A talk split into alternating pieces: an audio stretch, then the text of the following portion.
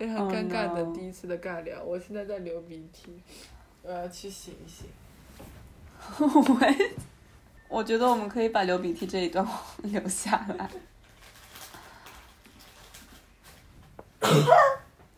I think it was excellent. 哦，哦天呐，这样吧，就是我们每一次以后，就是很多 podcast，它开始之前都有一个就是音乐嘛，这个梆梆梆梆梆梆梆梆梆，嗯，你在收听的是巴拉巴拉我们可以换成就是 你刚才的那个 的 remix，就 你在收听的是，可以，蛮好笑的。OK go，嗯、Okay, um, so，嗯，突然不知道该聊些什么。我也是，我我不知道要不要有一个 intro。你觉得我们需要跟听众来介绍我们是谁吗？哦，可以，就是我们们需要不要一个简短的方式可以概括一下自己？可以啊，是 一一群小朋友绕在圈子里面自我介绍。你好，我叫刘佳彤，我今年十八岁了，我在什么什么地方上学。嗯、n o but yeah，我我我我们是自己介绍自己，还是自对方介绍自己？那，我我们要不要就是，我有点想尝试一下对方介绍自己，就是对方这样子感觉会比较有一点偏差，然后我们可以再就是补充嘛，you know，介绍一下对方吧。我们要从介绍对方先开始吧。OK，嗯、你是我认识的中国人里边让我最舒最可以舒服的讲英文的人。这是这是我的第一印象。嗯，然后然后我是觉得，哦，嗯，你在我眼中既敏感又温柔，这也是为什么我选你做播客的原因，就是呃，我觉得你是一个嗯蛮有自己想法，又会在乎别人的想法的人，就是，哎，我突然发现我的语言表达能力好差，对，就是我有一点被你的敏感打动到，有一些人会太。专注于别人，有一些人会太专注自己，然后我觉得你在 in between，就是你的 sensitive，嗯，可以使你又看到别人又看到自己。等一下，这好像没有在概括你。I was I was thinking of more of a 我我我我我想到的更多的是一个 like 过往如果是一个过往经历的话，可能是比较适合你自己去介绍的，我觉得。啊啊，那我们可以就是把这两个都放进去。I don't know, like 不太 we can，反正我我们是自己的上上司。我我正在翻译 We're our bosses，我们是自己的老板。就，呃呃，我我觉得需要跟就是不知道的观众朋友们解释一下，就是我们俩经常是用中英文一起交流的，所以讲话的过程中可能会有一些非常奇怪的表达方式，也希望大家谅解一下。就是如果我会发现的话，我会尽量的去纠正。希望大家知道我们经常会说一些英语，然后如果你觉得冒犯的话，我觉得你也不适合听我们这个播客。但是我们会尽量用更好的表达方式来表达我们想要说的话。对，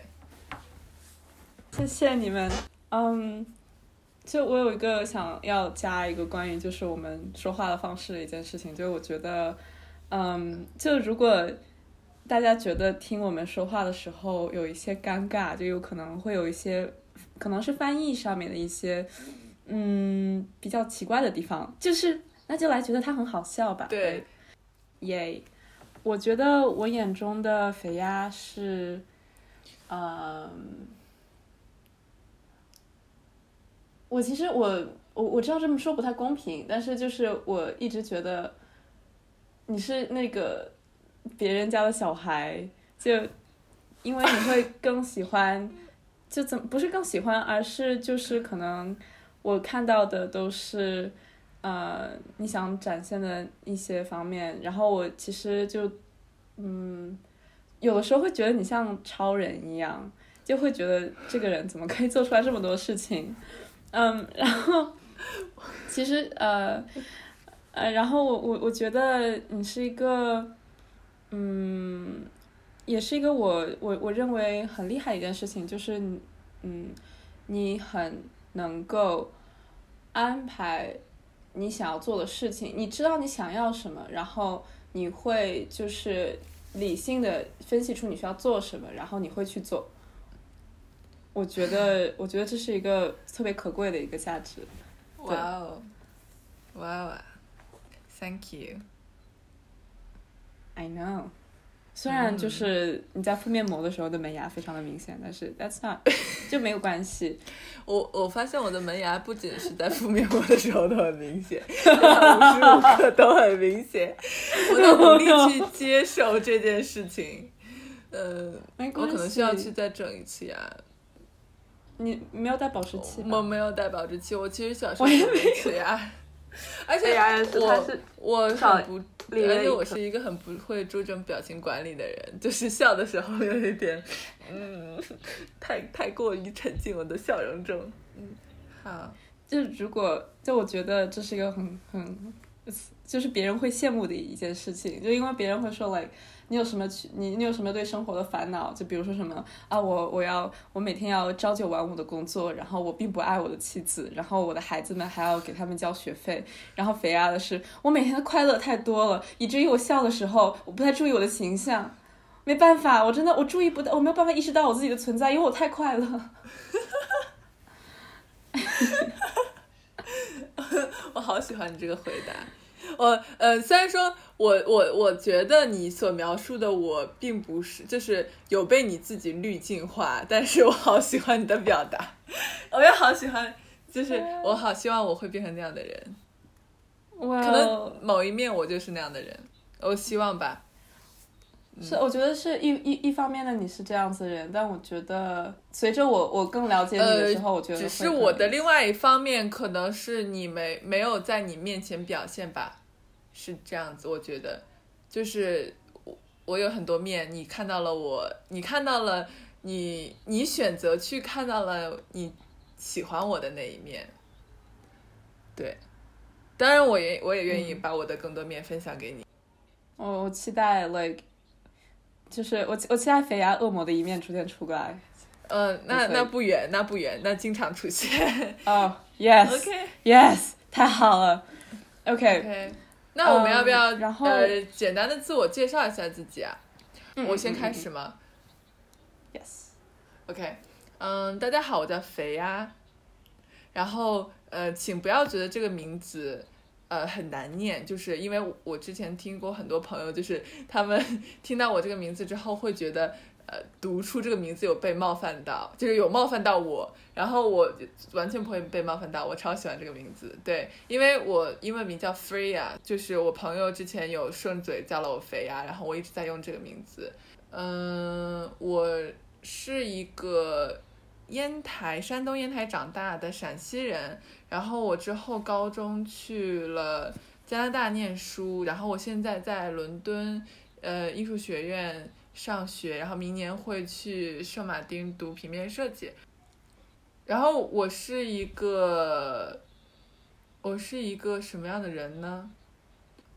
好了，我我我决定现在先不要讲我是什么人，我不想要告诉你们我是什么样的人，你就慢慢慢慢认识我吧，这样子。讲的好烂。感感谢谢这位小朋友，现在我们把嗯说话球传给另外一个小朋友。嗯，呃，大家好，我叫 JT，是呃就是两个字母 J 和 T。然后之所以叫一个这么奇怪的名字，并不是因为我是一个 rapper，而是因为呃，我真的以为你是个 rapper。很多人都会说这这好这好嘻哈，It's so cool, I want to have your name，对。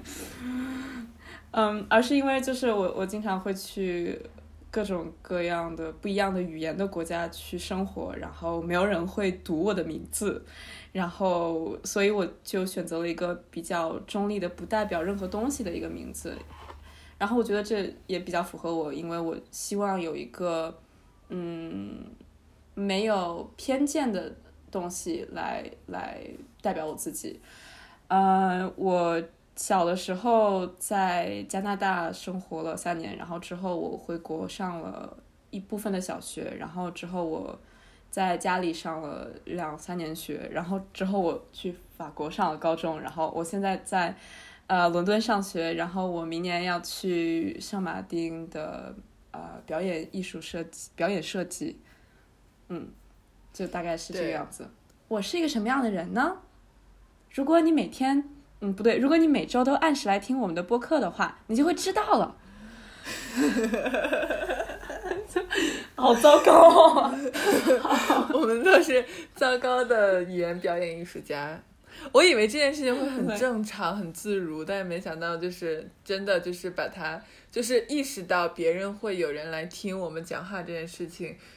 嗯，就会把这件事情变得很复杂。就我就会刻意的去想我的说的话有没有逻辑，然后发现哇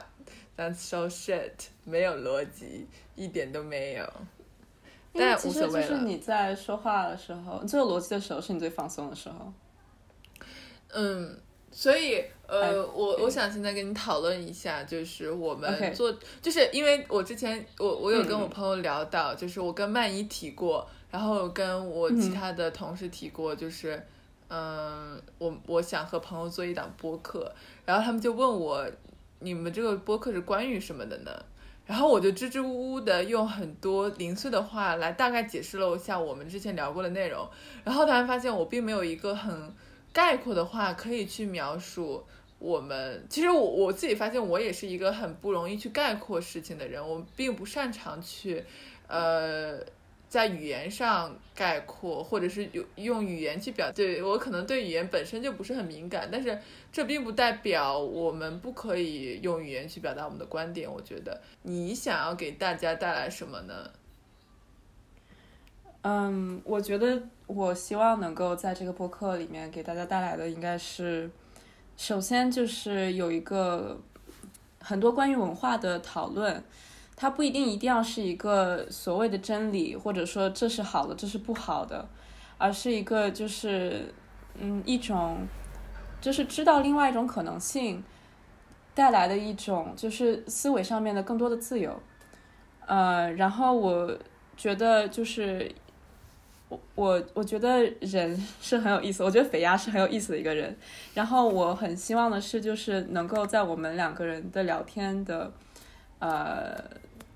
是啊是呃是米呃炼炼金术的过程中，呃，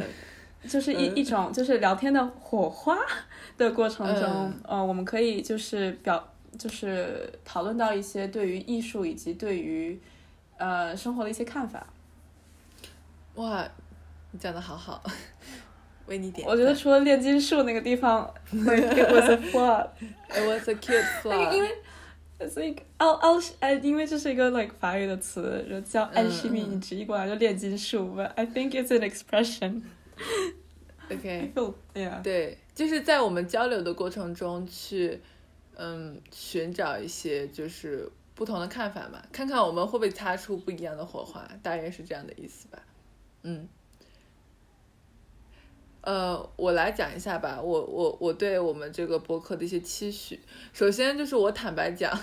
我就是想录播客，就是我是一个很爱听播客的人，就是一直很想录一档自己的播客，然后我一直在寻找一个可以跟我录播客的人，一直让我没有去做这件事情的原因是以前我觉得我自己太过于年轻，然后我的思维呃太变化的太快，因为我我们就是我们俩现在都十八岁嘛，我们其实零零后呃在很多人眼里我们是一个比较呃。呃，年轻的状态是，而且就是不成熟的状态。我自己对我自己的认识也是，就是我无论我觉得我这一刻有多么的成熟，或者是怎么样，到了就可能是两天之后，我会有新的认识，然后我会成长。然后在这样的就是不稳定的状态下，我好像觉得我的话语或者是我的一些观点，并没有给可以给别人带来一些机会的可能性。但是由于就是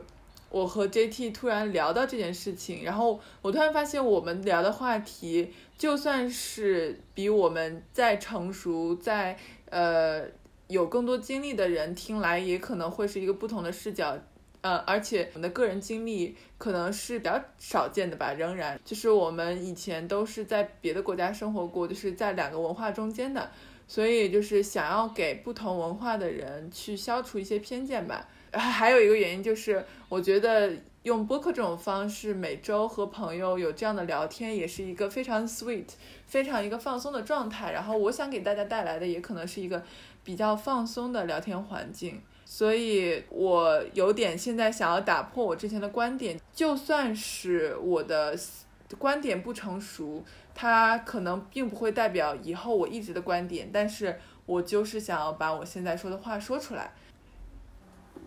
嗯，谢谢谁呀？女士，我觉得这很可爱，而且我觉得就是我们两个人确实就是从经历上面说会比较，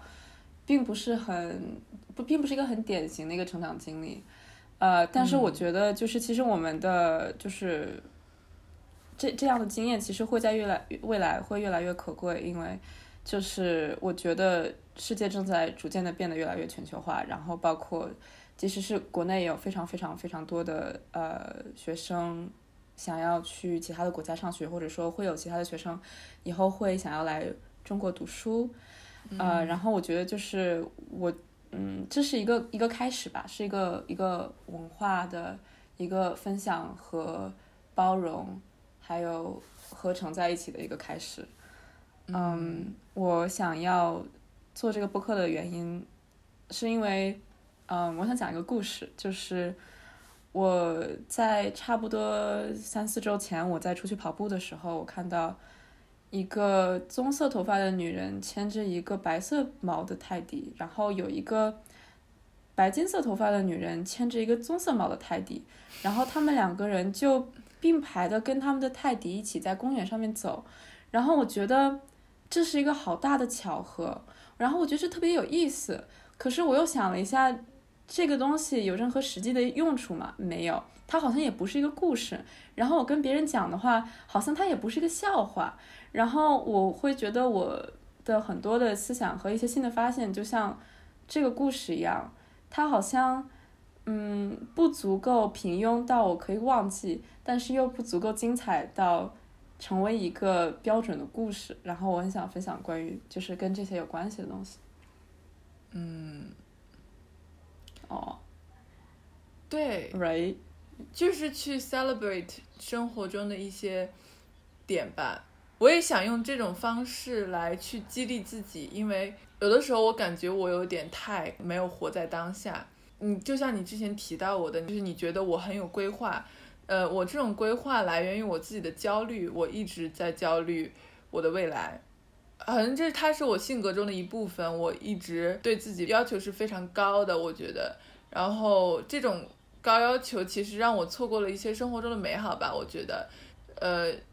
它有没有什么重要的意义？它对一个人、对一个社会、对整个世界，就是任何事情都不会有什么影响。但是这样的事情它就是存在的。呃，我觉得我们需要去抓住这些事情，就是需要去庆祝一些无意义的事情，不要把意义放得太大。可能是我个人，或者是我觉得很多人都要去面对的一些，不要把自己憋得太紧，不要。给任何事情都赋予一些没有必要的或者是太过沉重的意义，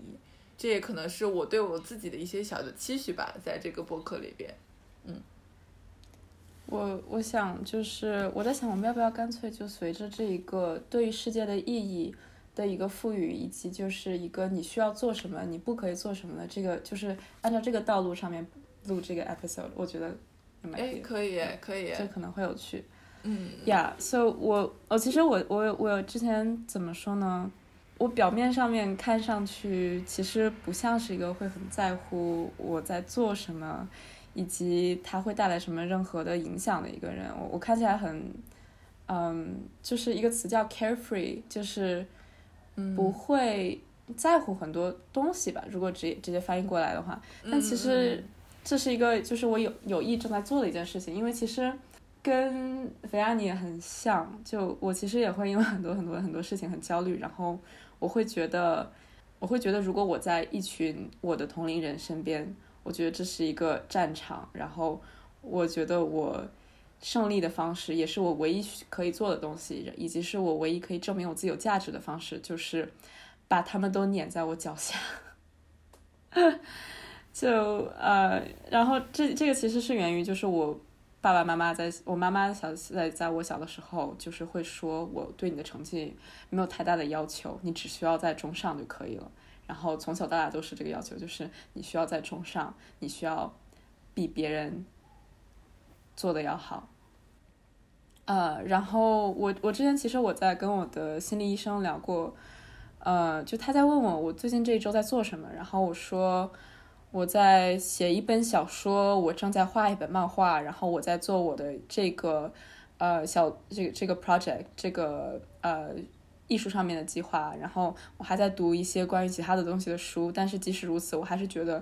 我什么都没有做。然后他说，就是你会不会就是花一些时间只给你自己来放松？然后我说，对啊，就我每天会说从晚上八点到晚上十点，我不看我的手机，然后我。我的任务就是我要放松。然后我说完这句话之后，我就发现它有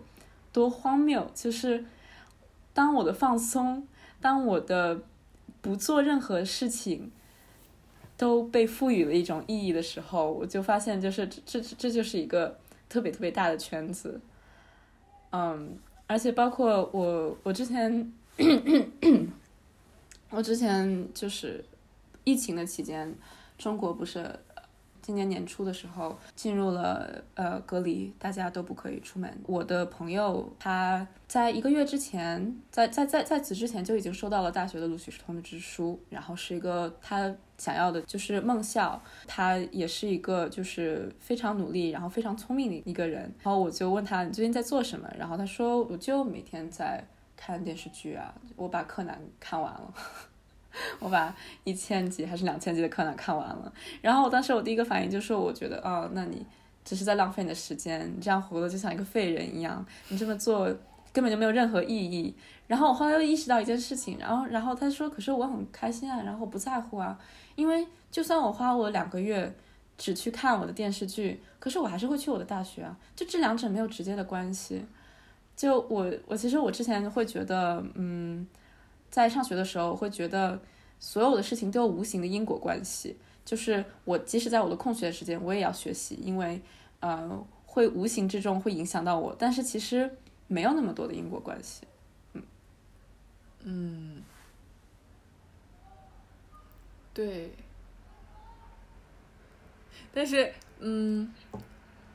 好像你怎么去衡量，或者是说，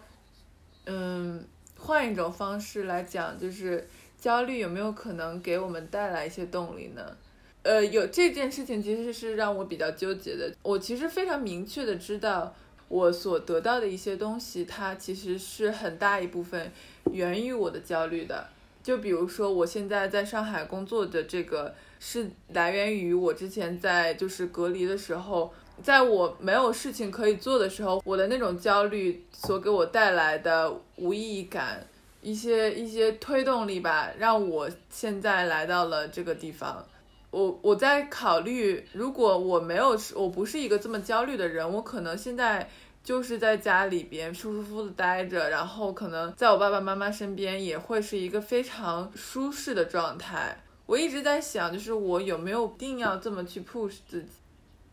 你觉得呢？你觉得你的焦虑会给你带来一些好处吗？我觉得我的焦虑从很久以前给我带来了特别特别特别多的成就。我我在初中的时候，我的美术老师他给我了一个很大很大的压力。嗯，我基本上需要以别人的可能，大家在高中的时候会画的水平，我要被要求在初中的时候会画成那个样子。然后这这里我说的水平是就是针对比如说艺考啊这样的比较技术性的一个一个一个东西。呃，然后那段时间，嗯，我每天都会被受到一些人身攻击，就是比如说，如果你不去做这件事情，如果你不去画的那么好，你就是一个傻逼，你就是一个呃呃，你就是一个没有就是没有任何想法，然后你就是一个蠢蠢愚蠢的人。然后因为这样的一个特别特别大的惧怕，然后我其实我当时的能力吧，就是不管是学业上面的能力，还是艺术上面的能力，就是都进步的比别人要快很多很多很多，快的程度到就是其他人都不能理解我为什么能够学习的这么快。嗯，然后我我我其实我就在想这件事情，因为就是我的压力大大到一个地步，给了我一个甚至嗯没有任何第二个人可以拥有的一种能力，然后但是我又觉得这是不值得的。如果我如果我可以重新选择，我我并不想要这么多的压力，这只是我的一个个人的看法吧，嗯。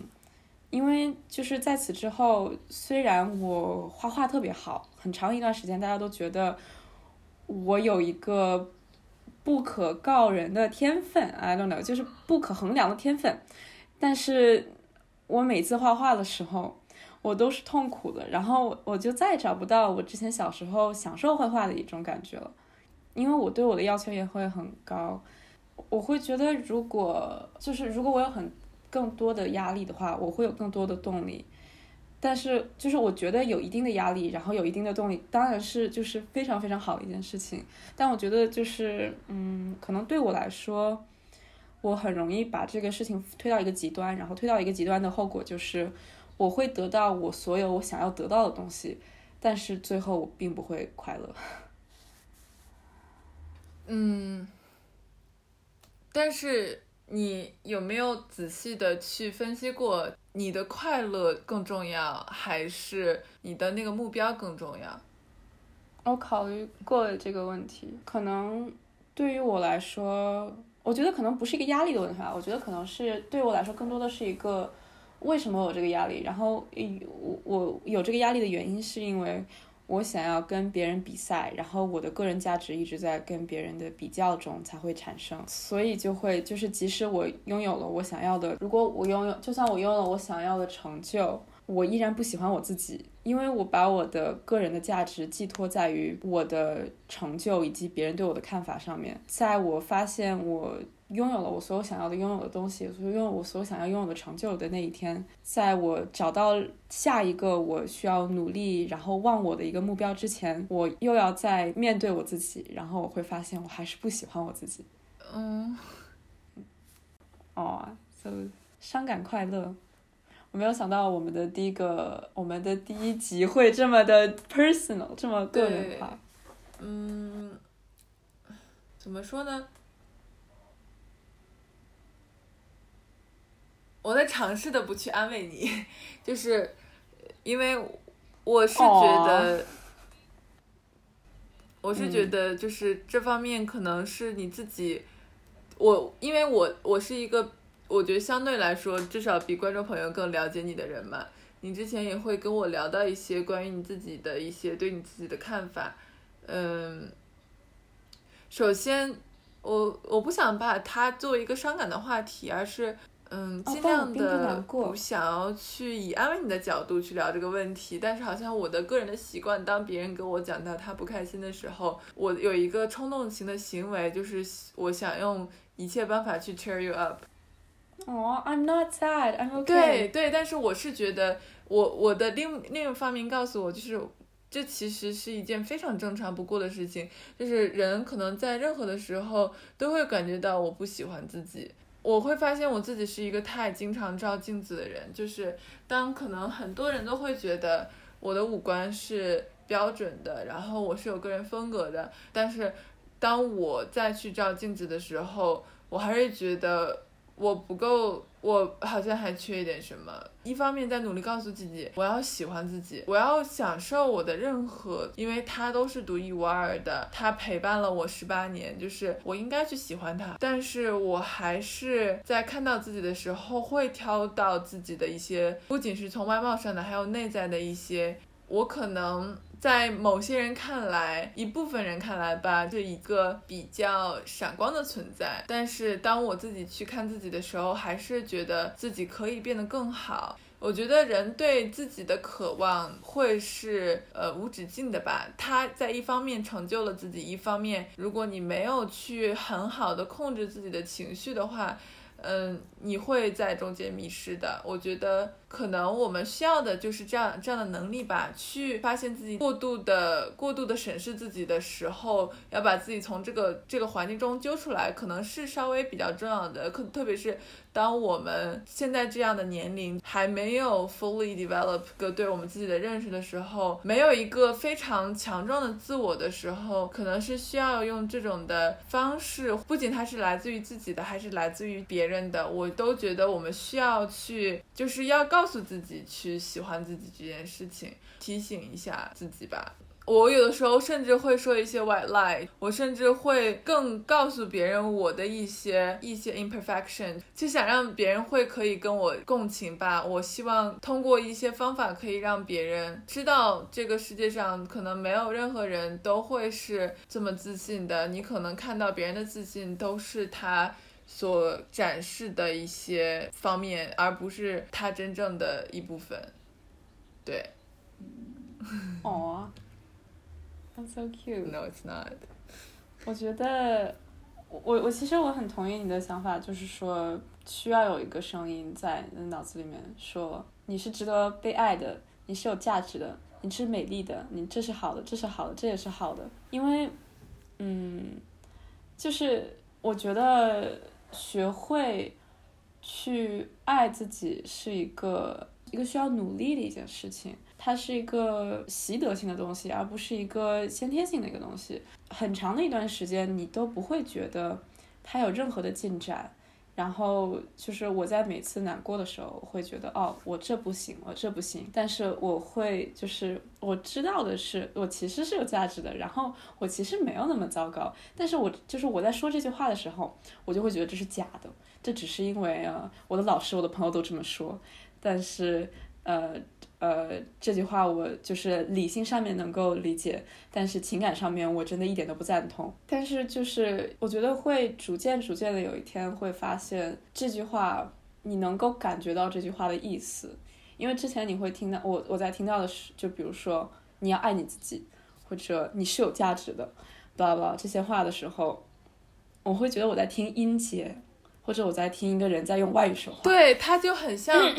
嗯，怎么说呢？英语的人就是说英语的人常说的那种客套话。哦，you should love yourself, you're the best。然后这这种话加上那种特别美音的翻译，你就会觉得它是那种美国电视剧里面的那种超级。White girl 的那种不值钱的话一样，就是好像他可以跟随便所有人都说，好像他跟全世界的人都在输出这样的一个观点，然后你会觉得他很 cringy，你会很不接受这样子的一句话，但是实际上这句话其实蛮重要的。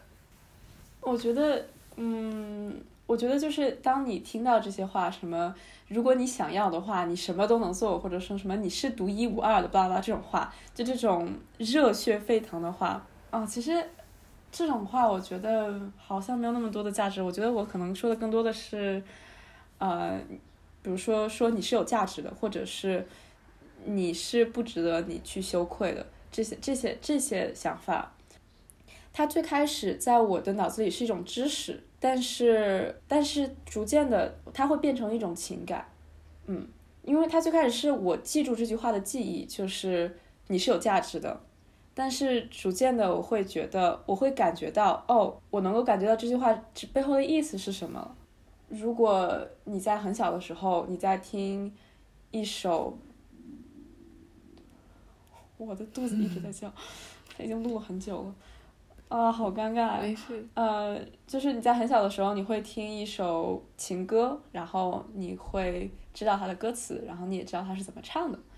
但是在有之后的经历了之后，你才能明白它是什么意思。它从一个记忆变成了一个情感。嗯，对。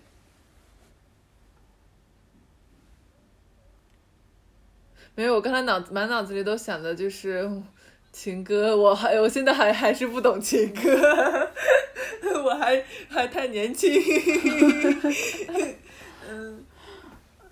但我我其实我觉得有一部分的情歌，我之前就我不太明白他为什么那么难过，但是我又觉得有很多的，嗯，流行音乐里的情歌都是无病呻吟，然后，对，就是我我我我我并不能够跟他们共情，比如说什么，我是。我什么都给你，我叫你快回来，为了你，叭叭叭，我什么都会做。就 确定刚才那首歌不是你瞎编的吗？这不健康。确实，这是我瞎编的。或者是说，要不要就是不要用一种标准来衡量自己？还是回到我们之前刚才说的，就是，嗯。不要把意义放的那么重要，太多的去关注自己。我对自己的衡量，我喜不喜欢自己，好像还有一很大一部分都是在别人赋予我们的价值上面。我小时候会努力做的一件事情就是去考试，考试对我来说，它曾经是一个非常消耗我精力和情感的事情。它是一种虚荣心的体现，它是一种证明自己的体现。然后我小时候没有别的太多的事情可以做，特别当时因为中考，呃，当就是年级逐渐变大，时间就会比较忙，我停止了我的很多的课外活动，也很少跟朋友有出去玩的机会。当我把我的很多事情都放在考试的时候，当分数变成一个衡量我价值的全部的时候，我会在中间迷失自己的。我曾经有很长一段时间都是情绪跟着我的分数起伏的，而且那个时候每天都会有。各种小考，然后之后还有大的考试，在这种的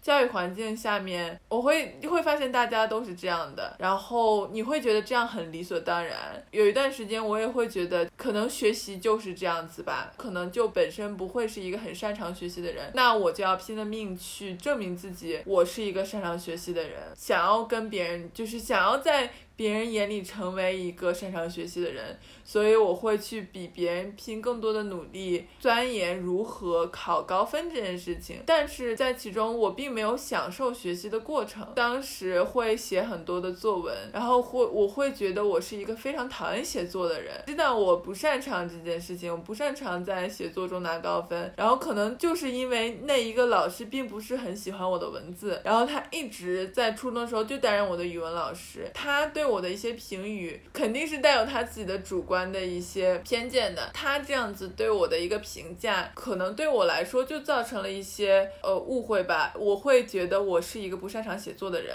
但是之后我会发现，我只擅长用这种表达方式，我的这种文字可能只擅长跟一部分人达到共鸣，它可能不是一个非常大众的写作方式，但是我觉得它仍然是一个可以表达我情绪，仍然可以让另外一部分人产生共鸣。我现在会觉得我写的。文字是好的，它是一个比较有饱满的情绪的一些文字，它就是有意义的。我给它定义的，就一定要去刻意的去忽视意义这件事情，而是说你如何给自己加一层意义呢？会不会是这样子的方式去理解就会比较好？嗯，我我觉得我完全赞同你在说的话。我觉得，嗯。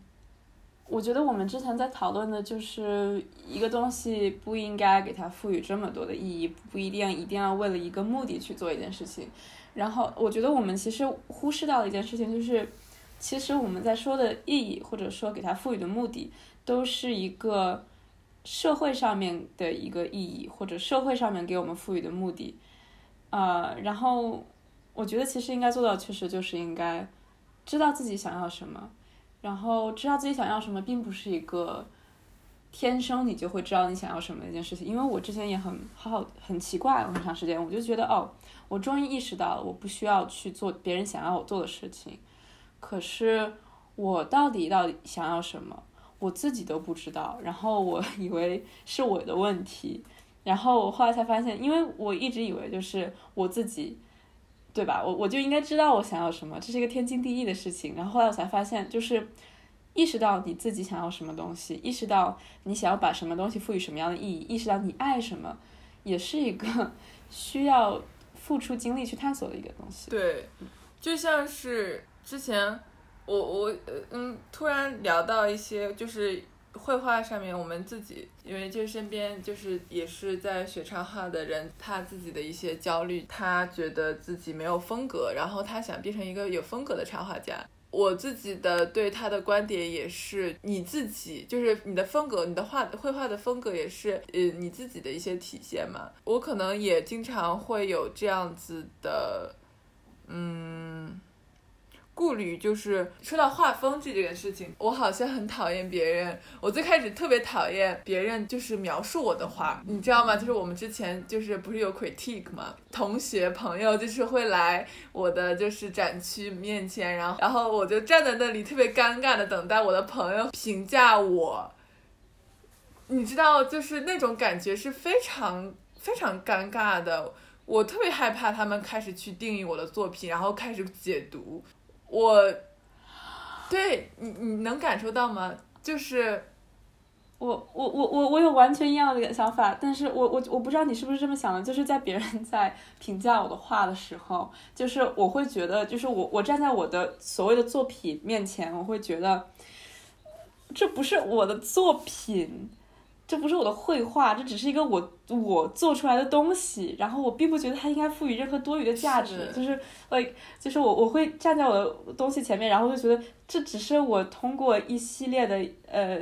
一一些步骤，然后做出来的一个东西，就是它没有任何价值，请不要把它当成一个有价值的东西来评价。然后当他们把它当有价值评价，对，因为感觉就是你的朋友或者是你的同学，他们出于礼貌的想要去。给你的作品增加一些形容词。我我的作品可能就是我自己偏，我的作品可能给别人带来这种感觉是偏可爱一点的，就是或者是小清新一点的。我之前听到过我的朋友去描述我的作品，就是说啊啊，我好喜欢这种小清新的风格，然后我就非常的难受。我听到这个就非非常的难受，我特别不愿意。他们用倒不是说抗拒“小清新”这个词，我一开始以为我是觉得“小清新”这个词很土，但之后我发现我其实并不是在意它土与不土，就我是怕他们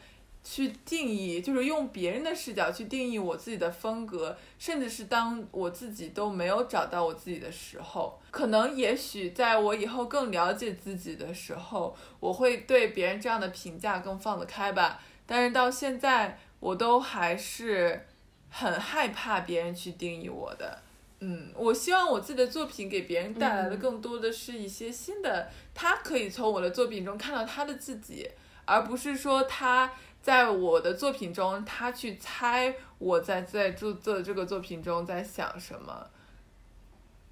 你知道，就是我我之前我最近在读一本书叫《不可承受生命之轻》，然后，anyways 有有可。对，有可能会有人说我对他的解读不太对啊之类的，就请欢迎这么说，我也不太清楚。但是就是中间有一个词叫 catch，它是德语的，应该是嗯媚俗的意思吧，如果把它直译过来。然后在中国，嗯，还有另外一个翻译是客气，有 catch 客气。客气。好没有新意的翻译。like yes，然后。客气嘛，就是就是。别客气的那个客气嘛？呃，刻意的客气的气。为什么我们两个中国人需要用 要把字分开去解释？我们的中文要不要太差？嗯，我会用“奇异”这个词，我很厉害。哇哦！这这不是一个常用的词呢。知道的观众朋友解释一下，为什么我们中文这么差的原因，就是当你出国的时候，或者是当你变成一个白灵果的时候，当你习惯用一种语言去说话的时候，你会发现一加一不等于二，一加一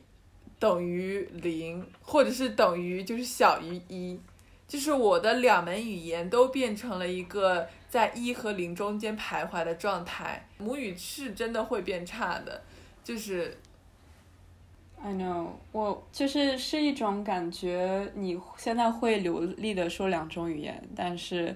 两种语言都不太好。对。嗯，我我我这边体我体验就是我会说三种语言，然后三种语言都是一个母语水平的人的 三分之一。对。哦。就大概这个样子。就是你能承受的语言，某一些语言能力非常强的人，可能如果你不去刻意的去保持你这个语言流利度的话，我觉得你不去刻意训练它的话，你是没有办法承受这么多语言的。但是无所谓了，对我来说，语言就是一个工具。我们是不是又绕太远？回回去回去。对对对对对对，我们刚才在“客气”这个词，就因为我会觉得，嗯，它可它中间的有一个意思就是说，这里我说的可能是一大部分的人大大众会把一个呃独立的一个想法放进一个。就是归类，根据一个不管是数学的归类，还是什么，不管是一个理性的归类，还是一个就是看到它想把它放在那里，会把它放进一个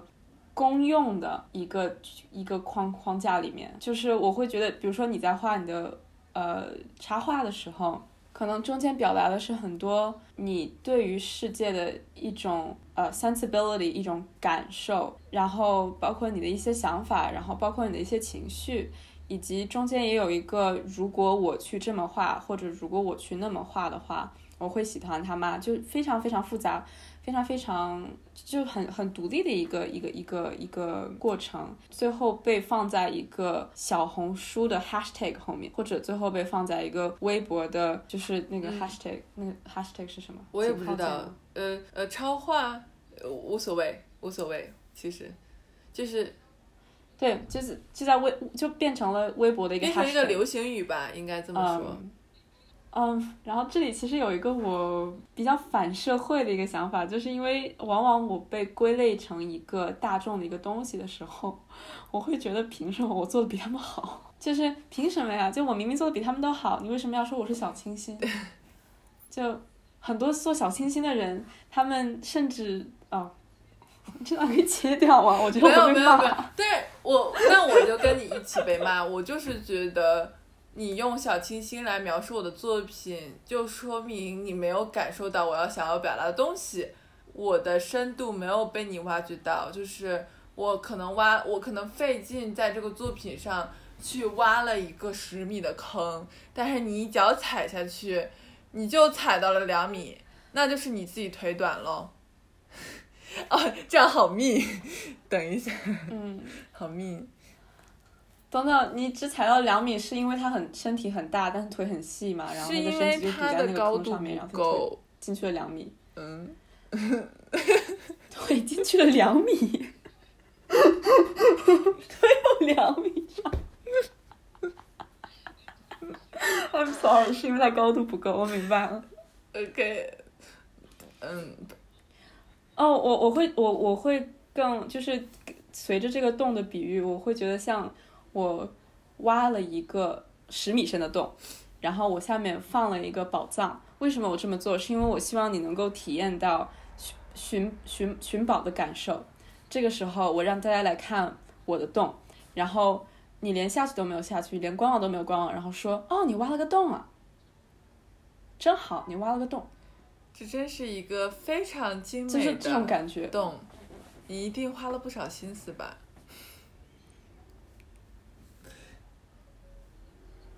对，就是啊，感觉最后都，那，不，我我觉得可能跟“小清新”这个词也有一定的关系。就因为如果你说。呃，你的作品，比如说，如果我是一个十九世纪的一个油画家，然后你说你的作品，我觉得这很印象派，这很立体主义，巴拉巴拉吧，我还勉强可以接受。但是当你在说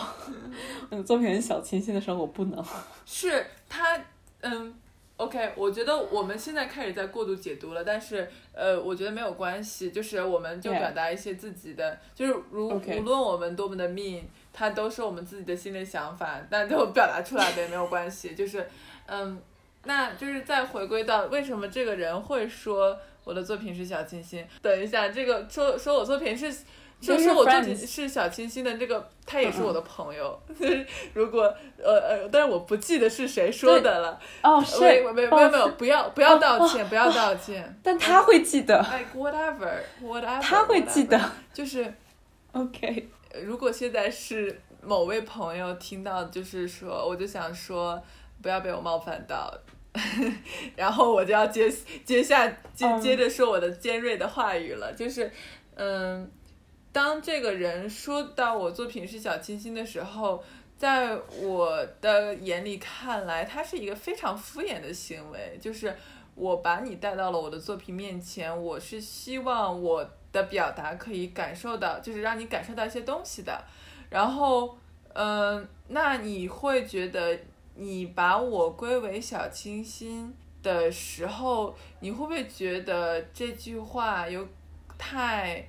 嗯，太轻了？你再把我和其他人归为一类，嗯，就是你会觉得把我说成小清新是一种 compromise，是一种，那我宁愿你不要去表扬我，一种妥协吗？就是对我宁愿你什么都不说。我宁愿你什么都没有感受到，而是你什么都没有感受到的情况下，你还要应了，就是为了让我开心去说一个，呃，并没有让我开心的话，让我会觉得你的一些不真诚，你的一个不真诚都表现得非常不真诚。哎，等一下，这句话可能逻辑上又有些问题，但是。这你的不真诚表现的非常的不真诚，所以你很真诚，对吗？双重否定表达肯定不好笑这题，这个不好笑。哦，嗯，至少我知道你之前在笑的时候是认真的了，这这对我来说是个好事。嗯，我其实我我想这件事情，我觉得大家都会，大家都会或多或少会去不小心的犯这个错误吧。我觉得。如果有一天你告诉我这是我的东西，我可能也会说一些比较宽泛的话，比如说我好喜欢你轻松的配色但是这就这个这个问题，说实话就是，嗯，回再回归到本身，为什么我仍然就是觉得，就是我会去把它，就是我会去抱怨这件事情呢？然后我这么轻松去抱怨这件事情。不是因为我觉得这些人真的可恨，他并没有可恨的地方，因为他做这件事情本身是充满了善意的。然后我非常理解这样的行为，是因为我自己经常也这么做，我也会在一些嗯人面前去敷衍的去表达一些呃客套话。我觉得这其实是一个比较正常的表达，对。我我觉得就是我其实我最近才意识到。因为我之前我是一个，嗯，很喜欢，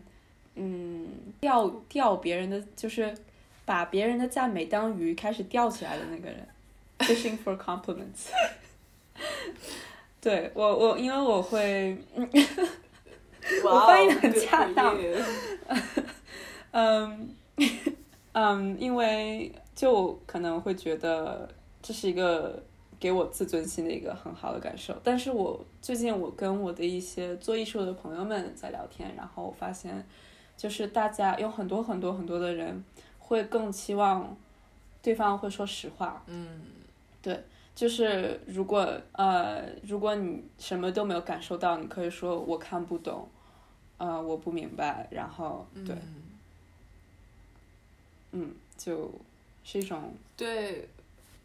就是可能是更多的需要一种诚实。呃，我们我我发现就是我不知道是因为年龄的关系还是怎么样，我越来越长大的时候，我有的时候会不经意的去说一些别人想听到的话，我好像觉得这样是一件比较省事的行为。就是真诚其实有的时候是要付出一定代价的。嗯，你刚才说的有些人他更想要真诚，然后我其实个人会比较喜欢。呃，接受批评，我就是我比较需要一些别人的反馈的。我希望他们是一些有实质性的东西，而不只是一句轻飘飘的话。但是我会比较理解为什么很多人会说这样的话，因为就是你不知道别人想要什么，然后万一你就是有一些你会有一些误判，然后你会以为那个人就是他其实就想要你去赞美他，他其实是一个非常嗯需要这种赞美的人，然后。我会有的时候在面对那些需要赞美的人，可能这好像我觉得这是加拿大带给我的，就是家式的或者美式的一些